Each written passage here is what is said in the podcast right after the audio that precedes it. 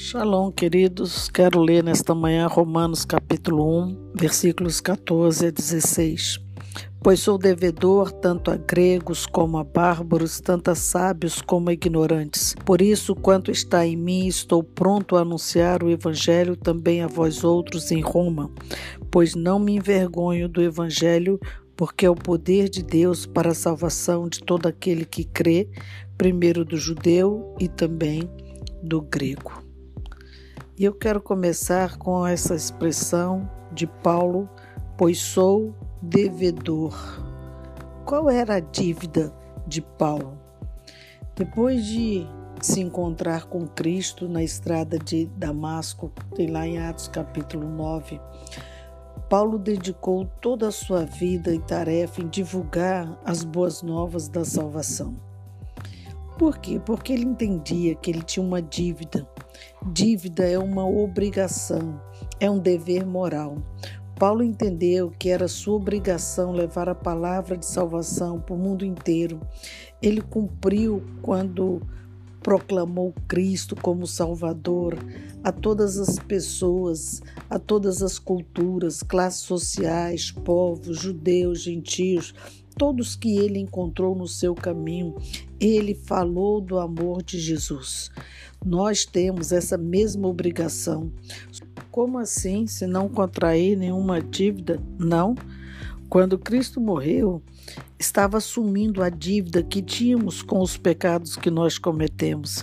Embora nós não consigamos pagar ou retribuir essa dívida, podemos pelo menos demonstrar nossa gratidão com nosso amor por vidas, pregando o Evangelho como Paulo, levando esse evangelho a toda criatura.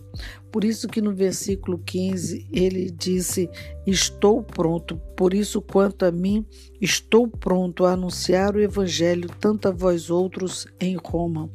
Esse estar pronto a anunciar o evangelho quer dizer estou disposto, estou motivado a não somente realizar aqui, mas ir mais longe. Roma era muito longe de Jerusalém ainda é. Ele já tinha saído dos seus limites, indo para a Ásia, para a Macedônia, e agora era um passo mais ousado ir a Roma. Era mais caro, era uma viagem mais difícil, porém a sua posição foi muito clara: eu estou pronto. Então veja que quando queremos realizar a obra de Deus, condição financeira, tempo, não são obstáculos para quem entende a dimensão da sua dívida. Estou pronto, eu vou, eu vou falar desse homem que revolucionou a minha história, eu vou falar da salvação, que é o que eles precisam. No verso 16, Paulo diz: Pois não me envergonho do Evangelho, porque é o poder de Deus para a salvação de todo aquele que crê. Ele tinha uma certeza: eu não tenho vergonha daquilo que eu estou fazendo. Aqui está a chave, porque a grande maioria dos cristãos não faz o que Paulo fez, não prega o evangelho vergonha.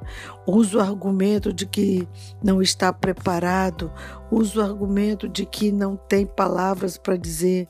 Paulo ele não se envergonhava porque não falava do seu passado, mas pregava as boas novas de Cristo, falava o que o povo não sabia e não conhecia, trazia novidade de vida, a mensagem de salvação. Quando você se sentir constrangido em algum lugar, lembre-se de que ele fez por você.